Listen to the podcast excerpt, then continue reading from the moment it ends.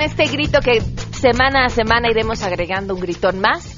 Cuatro para este viernes 21 de julio. Es viernes, viernes de premios de la semana. Sangre Azteca ya está con nosotros y entre los nominados el regreso de Javidú, el, el presidente municipal fan de Los Ángeles Azules y un millennial bocón. Sheikum, él viene de Montreal, y año les vamos a su como que antes. Además, vamos a platicar sobre la población en situación de calle. ¿Sabían que aumentó un 20% en la Ciudad de México? Yo soy chacharero, este es mi diablo. No podemos hacer otra cosa, pues no. Como es el dicho, fui un burro, no aprendí a leer, pues ahora me quedé de burro y pues por eso es lo que ando haciendo. Tenemos buenas noticias y más en este inicio de fin de semana, así que quédense con nosotros a todo terreno. MBS Radio presenta a Pamela Cerdeira en A Todo Terreno, donde la noticia eres tú.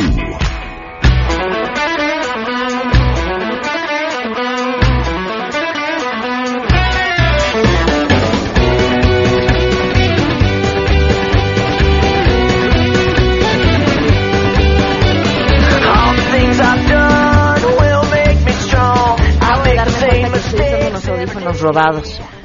Estos no son los míos y los traía en mi bolsa. A quien quiera que se los haya quitado una disculpa. Bienvenidos. Son tuyos, Neto. Tengo tus audífonos. Te los devuelvo. Espero. Depende. Bienvenidos a Todo Terreno. Gracias por acompañarnos en este viernes 21 de julio del 2017. Soy Pamela Cerdeira y los invito a que se queden con nosotros de aquí hasta la una de la tarde. Tenemos muchas cosas que comentar el día de hoy.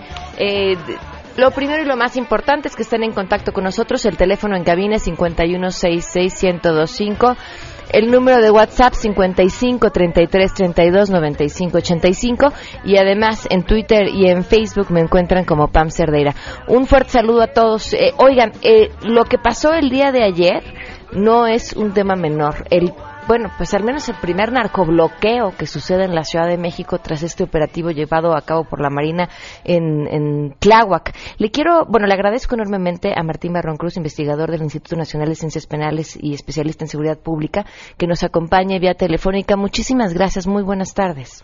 ¿Qué tal? Muy buenas tardes, gusto en saludarte. Eh, en una ciudad en la que se ha negado eh, todo el tiempo por parte del jefe de gobierno la presencia de cárteles y la delincuencia organizada, ¿cómo leemos lo que sucedió el día de ayer? Bueno, no solamente que se ha negado desde que era procurador y ahora como jefe de gobierno, sino también un poco lo que ha dicho, que bueno, ha desestimado un poco también los eventos del día de ayer. El gran problema es que hablan del narcomenudeo, aquí hay un enorme desconocimiento y valga la expresión, lástima que el jefe de gobierno pues es un doctor en derecho, porque la ley federal contra la delincuencia organizada establece que el narcomenudeo eh, forma parte de la delincuencia organizada, porque se ha asumido por parte del jefe de gobierno que narcomenudeo no es igual a delincuencia organizada. Entonces, él sigue insistiendo en este discurso de decir que no hay delincuencia organizada en la ciudad porque se trata de actos de narcomenudeo. Sin embargo, ahí está la relación con la ley. Entonces, eh, lo que sí es preocupante es que esta negación reiterada, que, se, que él quería que se convirtiera como en una afirmación, pues el día de ayer queda demostrado con los eventos de Tláhuac que esto no es así. Y obviamente, eh, desde hace mucho tiempo se ha insistido que la Ciudad de México, obviamente, operan no solamente en No solamente en Iztapalapa, en Tláhuac, en Milpalta, sino en toda la zona también conurbada a, la Ciudad de México, pues eh, operan los distintos cárteles. Si no, ¿cómo entenderíamos, por ejemplo, hace años la detención de Alfredo Beltrán Leiva, ¿no? ¿Cómo entenderíamos la detención de, de Ismael Zambada, el hijo de, también homónimo de, de uno de los jefes del cártel de Sinaloa? ¿O cómo entenderíamos la detención de Damaso López hace un par de meses? Y son líderes principales de diversas organizaciones delictivas. Entonces, eso no, lo que nos indica es simple y llanamente que hay, este, obviamente, eh, un, narcotráfico que el jefe de gobierno no quiere reconocer. No es que no haya, es que él no lo quiere reconocer. ¿Por qué? Por, una serie de aspiraciones políticas que obviamente él tiene, ¿no? ¿Qué, qué cárteles operan en la Ciudad de México? Bueno, en la Ciudad de México operan todos. Este, ¿Por qué razón?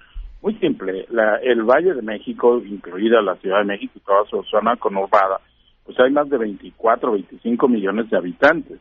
Por lo tanto, ¿cuántos habitantes en esta megalópolis eh, serán consumidores de drogas? ¿Y quién les surtirá? Eh, empecemos entonces a preguntarnos cómo es que la gente que es adicta a distintas drogas consume drogas. Y es que, o sea, pues parece ilógico, ¿no? No, no hay narcotraficantes. Aquí nadie consume drogas, perdón, pero eso no es cierto. Entonces, esa es una primera parte. Y la otra parte es todas las actividades que pudieran tener conexión con el lavado de dinero.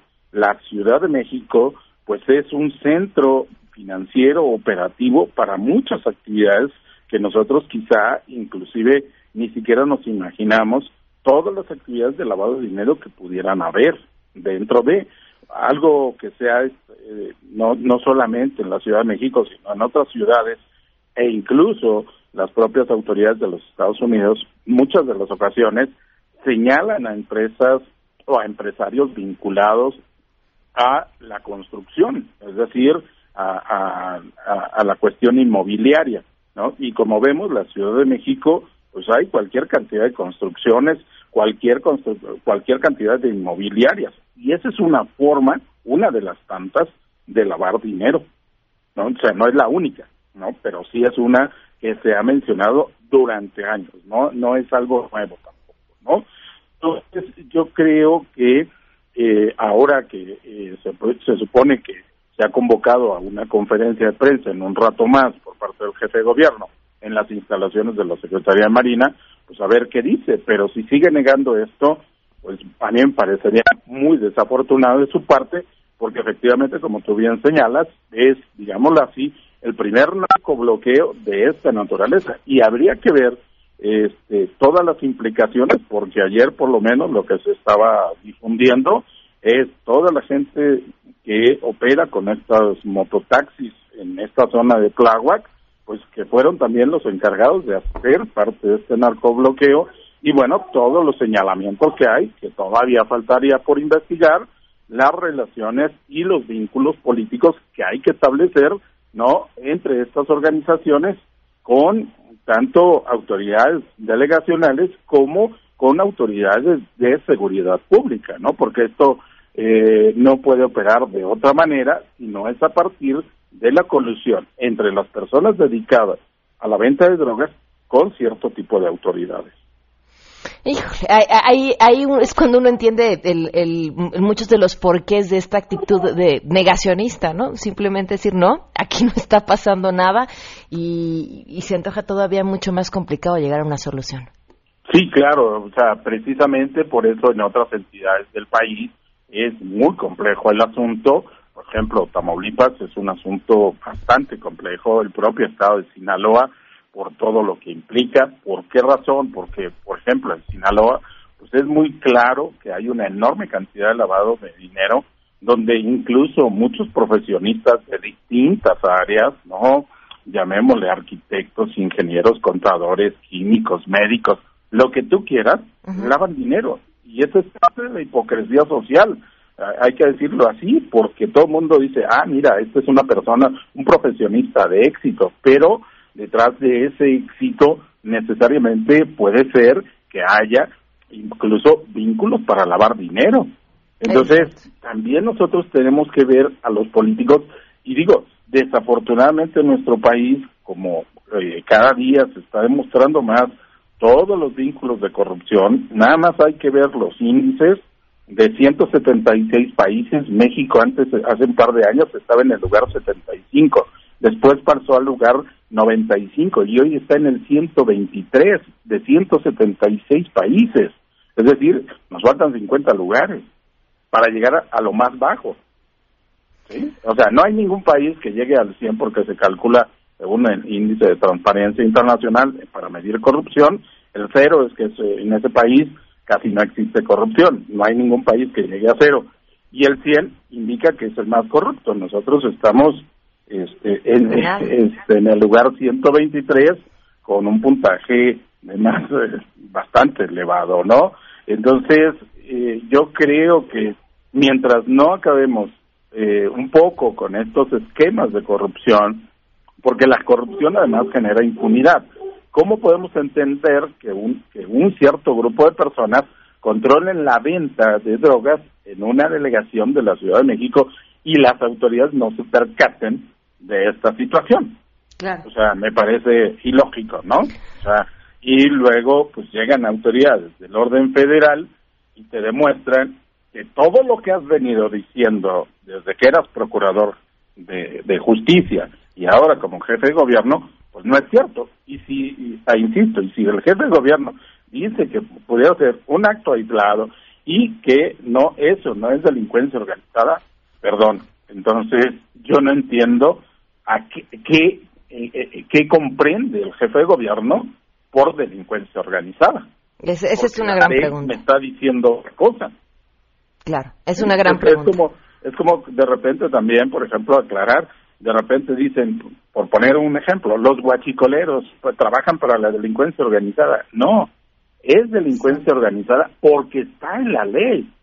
Es más, señala una de las fracciones, dice que la extracción ilegal de hidrocarburos es considerada como un acto de delincuencia organizada y hay una ley de hidrocarburos a la cual se está atentando y por lo tanto esto pues no es no es que trabajen sino que ellos por como está definido por la ley es delincuencia organizada entonces no sé qué entendería el jefe de gobierno por delincuencia organizada no pues estaremos al pendiente de lo que suceda en la conferencia de prensa. Y Martín, muchísimas gracias por, por habernos No, de qué, muchísimas gracias a ti y seguimos esperando a ver qué conteste el jefe de gobierno. Así es, muchas gracias, Martín Barrón Cruz. Hasta luego. Hasta luego.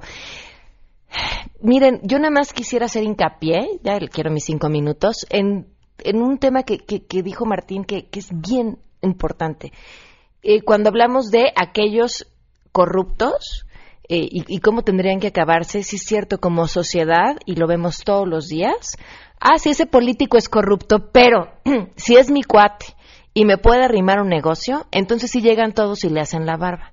Hasta el día en que el repudio social sea mayor que aquellos que quieren remar para su lado y que quieren hacerles la barba y que quieren ser poderosos y que quieren ser cuates. Hasta ese día en que cualquiera de estos corruptos que todos conocemos y vemos todos los días decidamos tú no te sientas en mi mesa porque eres un ratero, ese día las cosas van a cambiar. Vamos con las buenas.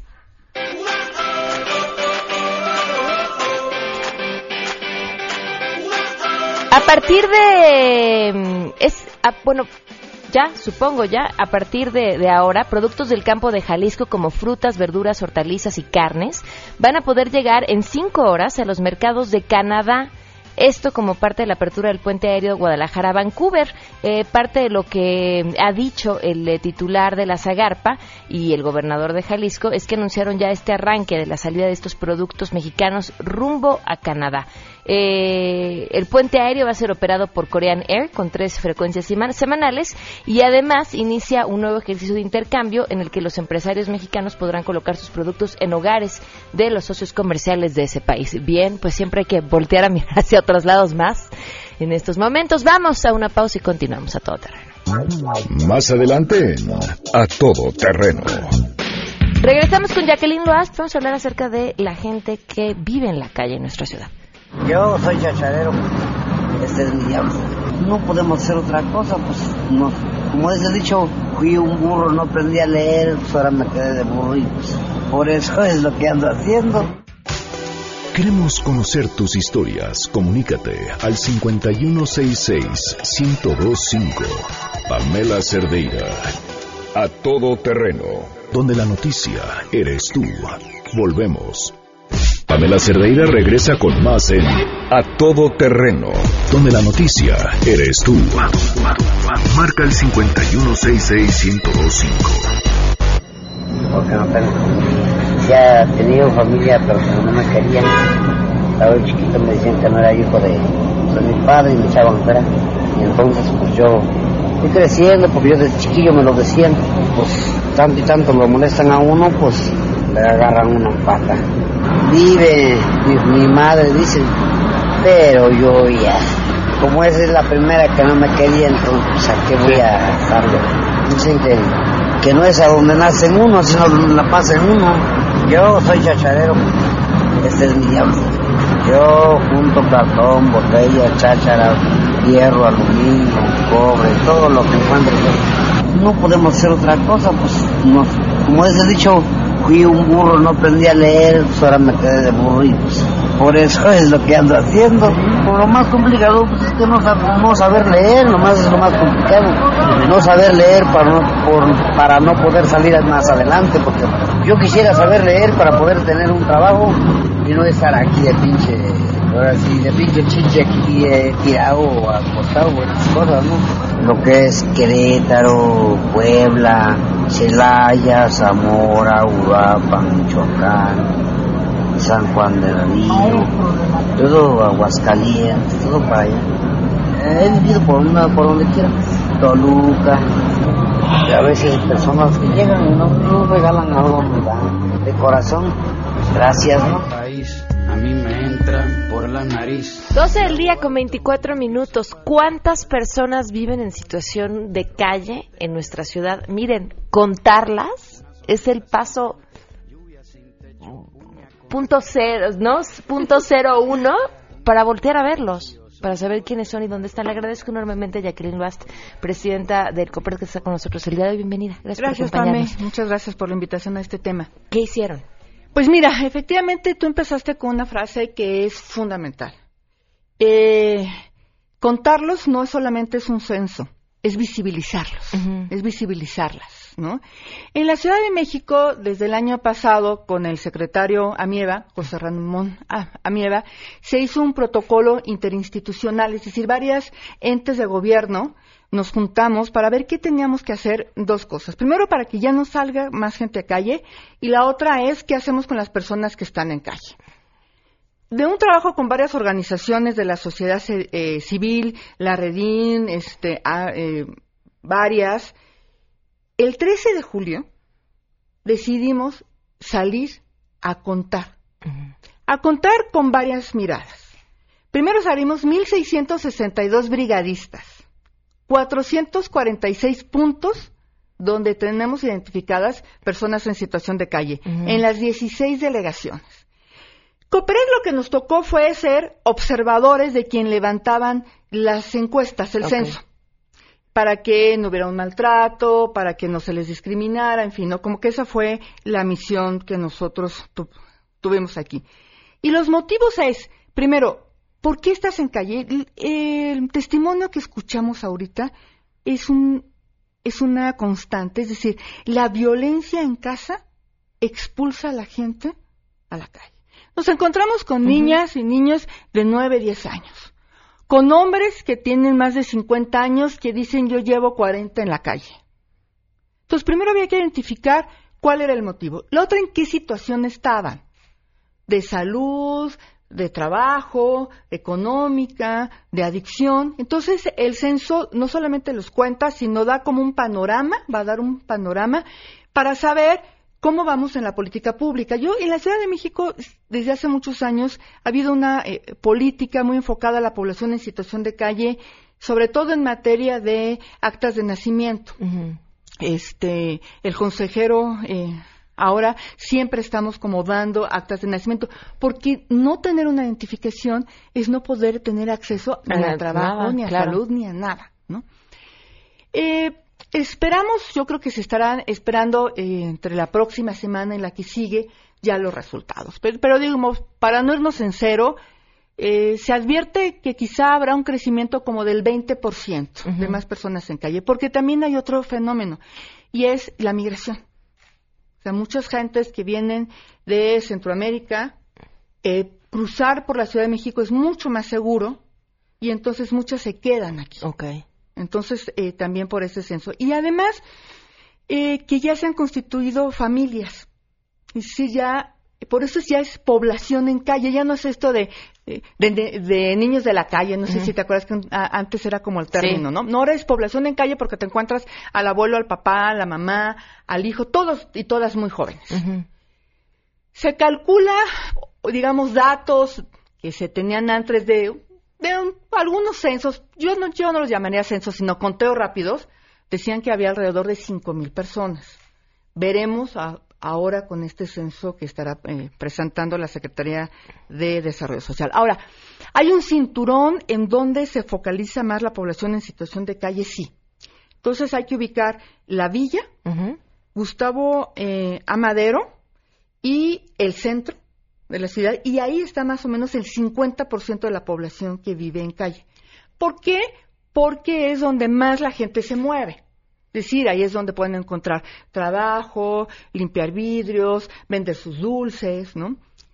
Pero también te quiero decir que hay acciones de parte del IASIS, que es el Instituto de Asistencia Social, que depende de la Secretaría de Desarrollo Social de José Ramón Amieva, de acciones que desconocemos, maravillosas. Fíjate estas. Por ejemplo, encontramos a un varón en, eh, atrás de Garibaldi, eh, platicando con él, él tiene 40 años, su esposa era terriblemente adicta, él está en calle, con un niño de un año y otro de tres años. Ok. Él pide dinero y limpia vidrios y paga a una tercera persona para que le cuide a sus hijos. La propuesta del gobierno de la ciudad fue decirle, súmate mejor a la, a la acción que estamos haciendo. Y lo que hace el gobierno de la ciudad es que los papás y las mamás que están de acuerdo, todas las mañanas pasa a recoger a sus hijos a un punto determinado se los lleva a una guardería de estancia donde les da de, desayunar, de comer y de cenar y se los regresa en la noche. Okay. De tal suerte que las niñas y los niños conozcan otro proceso de vida, no estén en la calle y en el momento en que se pueda incorporarlos a la escuela básica y a la educación. Entonces, esa es una idea como de irlos sacando. Y lo otro son los el, comedores que hay en la Ciudad de México, populares. Perdón que te interrumpa, pero es que lo maravilloso de esta propuesta es, es, es una manera de quitar a todos los niños que se encuentran en la calle. O sea, es, no lo tengo aquí sacando dinero, lo mando allá y el niño come. El niño come, el niño conoce que sí tiene una posibilidad de vida diferente, pero no lo arranco de su familia. Claro, claro. Porque en algunos otros sexenios llegaba el DIF y se los quitaba. No tampoco esa es la solución, ¿no? La solución tiene que ser global. Y entonces también lo que tiene ya el gobierno de la ciudad son una serie de lugares que por 10 pesos puedes ir a comer. son los comedores. Los comedores populares. Y la verdad es una comida buenísima. A mí me ha tocado irlos a visitar y sí se te antoja todo lo que está ahí. Eh, cada, cada país tiene motivos diferentes por los cuales la población está en calle. Eh, si, eh, si, alguno mirara y dijera, bueno, es que en Vancouver o en Nueva York viven en edificios. Claro, pero eh, es, son motivos diferentes. Muchos de ellos estuvieron en guerra. E, en fin, son exmilitares. Por eso es que nos estuvieron acompañando dos observadores muy importantes, que fue de Puerto Rico y de Chile, donde compartimos eh, la violencia intrafamiliar, desafortunadamente, como latinos y latinas que somos también una cultura machista, de misoginia, ¿no? de discriminación, y entonces nos estuvieron acompañando eh, con ejercicios que ellos han hecho también allá y cuando tengamos los resultados, pues compartiremos política pública y legislativa. Yo siempre he hecho.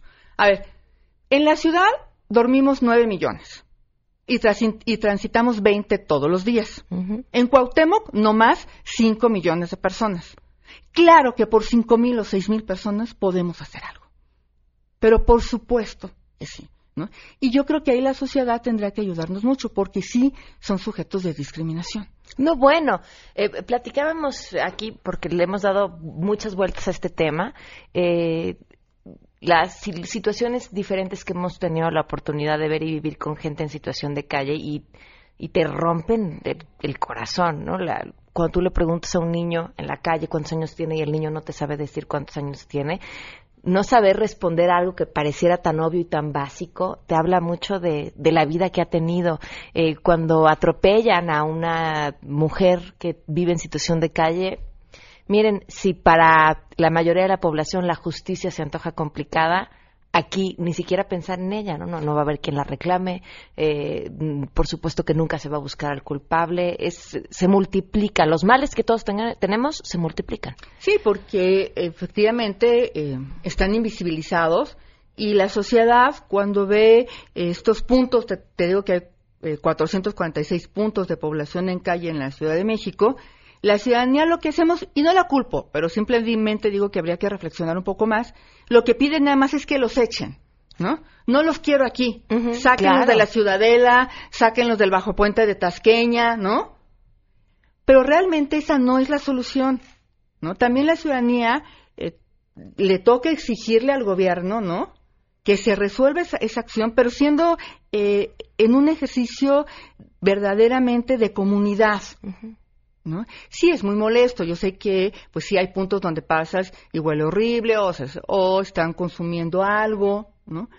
Pero también como sociedad somos responsables. ¿Por qué? ¿Por qué un niño no sabe cuántos años tiene Pamela? ¿Quién lo, qué pasó en su núcleo familiar que lo echaron y que a nadie le importó? Y estoy hablando de la sociedad, no estoy hablando del gobierno, ¿no? Estoy hablando de la sociedad. ¿Qué pasó? Entonces también nos tenemos que hacer como cargo de esos puntos, ir avanzando. Eh, y yo creo que con este eh, resultado del conteo que tengamos y del, y, y del asomarnos a la ventana en qué situación están, podremos focalizar mucho más la política pública y sobre todo la prevención, porque vamos a conocer con mucha claridad que a lo mejor estamos pensando en explotación sexual y laboral, pero a lo mejor encontramos otros motivos también que no estamos mirando ahorita. Y conocerlos va a ser muy importante. ¿Nos acompañas cuando tengan esos resultados? Pero por supuesto que sí. Será un gustazo. Muchas gracias. Gracias a ti, 12 con 35. Nos vamos escuchando otro testimonio. Yo, vengo, yo soy de Mazatlán. Yo tenía aquí mi papá en esa, pero se murió y ya me quedé aquí. Y no he podido ir por el dinero, no yo trabajo, soy vendedor ambulante, nomás que no, me faltan cosas ahorita y no puedo trabajar, me faltan unos elementos. Bueno, lo más, traigo un poquito de mercancía, pero me faltan embudos, escobas, saladores, pero te digo que me falta producto y no he podido. Bueno, es que no, tampoco me gusta andar pidiendo, ¿eh? si no, si hubiera, si tuviera. Aquí esta es mi cama, tengo tres años, tres años aquí a veces que vienen los hermanos y traen tortas, hoy no me ha llegado nada, es lo que estoy esperando. hermanos de la, de la revisión de la palabra de Dios, vienen varias, pero varios, vienen varios. Y nos traen ayuda, nos traen comida, nos traen tortitas, pues ya es una liviana con eso. Arrabal por tres pesos de paseo por la capital. No necesito visa para volar por el redondel, porque yo juego con aviones de papel. Arroz con piedra, fango con vino, y lo que me falta me lo imagino. No debe andar en... Si tienes un caso para compartir, escribe a todoterreno.mbs.com. Pamela Cerdeira es a todoterreno. En un momento continuamos. Estamos de regreso. Síguenos en Twitter, arroba Pam Cerdeira, todo terreno, donde la noticia eres tú.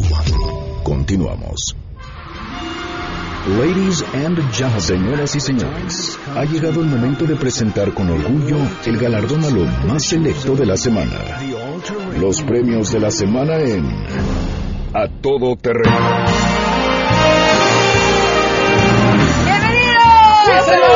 Semana y está aquí Sangre Azteca. Tenemos un corte en medio de Sangre Azteca, así que vámonos rapidito, rapidito, rapidito. Nuestro tiempo. De este de eh, nuestro primer nominado, híjole, premiado por la falta de sensibilidad después del socavón de la semana pasada en el Paso Express, el secretario de Comunicaciones y Transportes. Vaya, ahora sí que como Paco Stanley, una tras otra. Y esta, esta es la razón por la que lo nominamos. Escucha. Hasta donde entiendo, sí, en las pláticas que se han tenido, no quiero ser yo tampoco un factor disruptivo en ese sentido. Creo que tienen el derecho, no se está haciendo por ninguna cosa más que por el mal rato que pasaron, eh, ayudarles, no a que sea menos malo porque eso no se paga con dinero, pero ayudarles a gestiones que quizás si no hubiera la intervención nuestra podrían tomar mucho tiempo. El mal rato. Aunque de hielo sea tu corazón te dedico esta humilde canción, aunque parece que la lana es mucha, no será bastante, ya no hagas la lucha, eres insensible y te hicieron de roca ese corazón. Por el socavón, no hay indemnización. Sangre Azteca. Por cierto, también nos pueden seguir en el Facebook de Noticias MBS. Estamos transmitiendo en vivo y además vienen guapetones los muchachos el día de hoy, uniformaditos y todo. Vámonos con nuestro siguiente nominado, el Bronco. Lo perdimos. Bueno, lo habíamos perdido desde hace muchísimo tiempo. Pero ahora lo perdimos todavía más porque subió a Facebook una publicación en la que se ve el photoshopeado como el rey del norte de la serie Game of Thrones. La imagen, según dijo él, fue creada por usuarios de redes sociales y se lo mandaron y entonces él lo publicó con un mensaje que decía raza.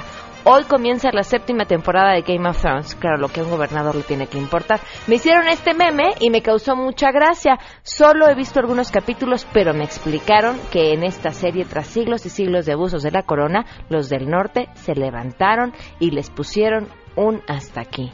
El bronco. El problema no es que alguien haga un meme del bronco problema es que lo suba a sus redes, él, y diga, pues, lo que ya escucha. Y nosotros damos el trailer. Claro Viene. No te puedes perder este verano la nueva temporada de The King of the North of the Bronco, Ajua.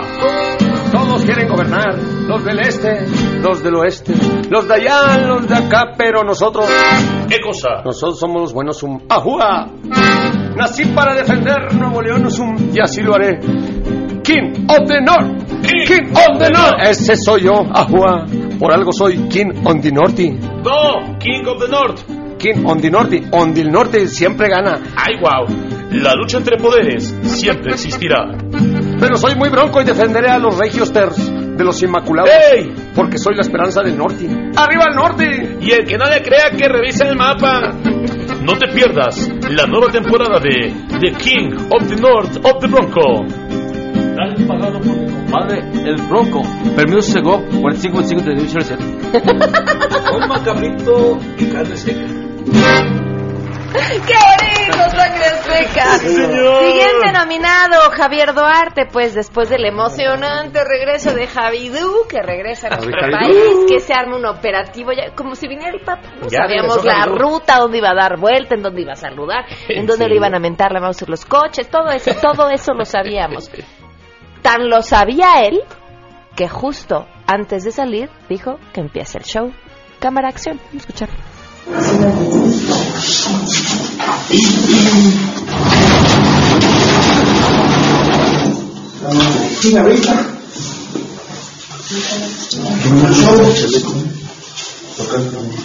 Cámara, acción. Acción, sangre azteca.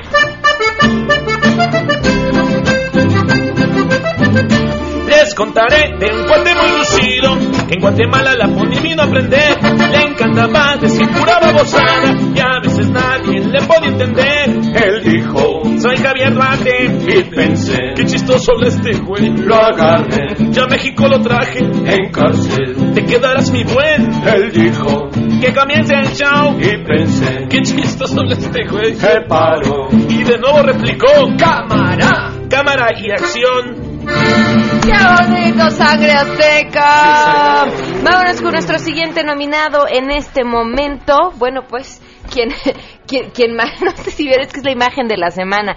Una camioneta que quedó a poquititos centímetros de caer al vacío en un estacionamiento en eh, Bosques de las Lomas, en la Ciudad de México. Al parecer, el vehículo pues se quedó sin frenos chocó contra el muro y abrió un hoyo en la pared y se ve así el edificio y hasta arriba dijo el hoyo y el coche a punto de caer los ocupantes pues obviamente se asustaron muchísimo. Este, lograron salir por la puerta de atrás de la camioneta que estaba atorada justamente en el hueco y ya los, los bomberos realizaron un esfuerzo importante para evitar que, que cayera al precipicio. Así que ¿qué les vamos a dedicar? Será causa de un amor que ha chocado ese conductor. La camioneta en estado sin pernos se había quedado. Después de tanto ruido, él ha salido como ha podido. En el coche destrozado, en el muro quedó atravesado. No ha habido graves heridos, de este pobre se ha salido. Y es que no podía estacionar el coche se me hace que ese güey se durmió la noche. Le falló eso de la manejada, dejó la camioneta toda atravesada. Como que ya había oído esa canción en algún lado. ¿De dónde? ¿Dónde? Igualita en algún lugar. Muy bien, sangre fresca. Muy, muy parecida. Vámonos con nuestro siguiente nominado antes de irnos a una pausa. y después de este no- nominado, a ver si nos dejan regresar de la pausa. El secretario de Gobernación. Bueno, pues, ¿qué pasó?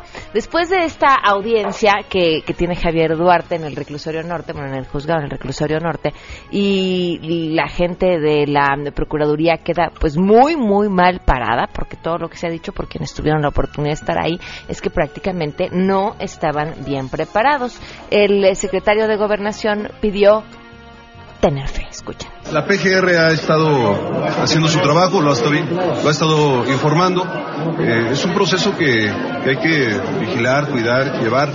Y la PGR es una institución, una institución en donde, pues más allá de los que estén al frente, hay hombres y mujeres que vienen haciendo este trabajo durante muchos años. Entonces hay que tener fe en la institución, hay que tener fe en, en el trabajo que van a realizar y esperar a, a que el proceso siga. Tengan fe. Con los ojos cerrados voy a tener fe. Con los ojos cerrados yo confiaré en usted. Con los ojos cerrados confío en PGR. Con los ojos cerrados voy a tener fe. Le voy a creer. Siguiente nominado, Sangre Azteca, los amo cada día más, cada viernes más. Eh, el expresidente Vicente Fox, como sabrán, acudió el fin de semana pasado a Venezuela para estar como observador internacional de esta consulta popular que organizó la oposición venezolana. Ahí tuvo los, los, los, eh, tuvo la idea Sí. mejor, de, de comparar lo que estaba sucediendo en Venezuela con lo que sucedió cuando él llegó al poder en el año 2000. Bueno, pues nada más esa comparación eh, le ganó que fuera declarado persona non grata en Venezuela. Y entonces nosotros nos preguntamos, Charlie, ¿y ahora dónde lo vamos a mandar? ¿Qué le cantamos a él? Soy el que quiso opinar y por querer solo ayudar Chiquillos, lo tengo prohibido. por ese vicio de tener las cosas querer componer. Chiquillos y chiquillas, nuevamente lo tengo prohibido. Está bien, ya no iré jamás. Porque lo tengo prohibido y me van a extrañar. No sé si vaya a regresar. Hoy, hoy, hoy otra ciudad. Porque aquí no te quieren más. Martita, vámonos porque nos aplicaron la de comes y te vas. Tengo prohibido. ¡Qué bonito, Sangre Azteca! Siguiente nominado, este joven eh, que se identificó como secretario de Mancera, eso para intimidar a policías en la Ciudad de México. Vamos a escuchar. Vente aquí en Ceres, en la entrada hacia dirección de Verde. Sí, apenas salí y me quieren intimidar, pero no me voy a mover de aquí, ya ya le avisé a Sheikhun y a Monreal. Tanta palanca, ¿qué le vamos a cantar? Claro, sí. Te crece el muy, muy, te crece el muy, muy, te crece el muy, muy. Eres muy farol y te crece el muy, muy. Quieres encajar en la sociedad y te dedicas a farolear. Haces llamadas a todas tus palancas y la traes en el celular. Te crece el muy, muy, te crece el muy,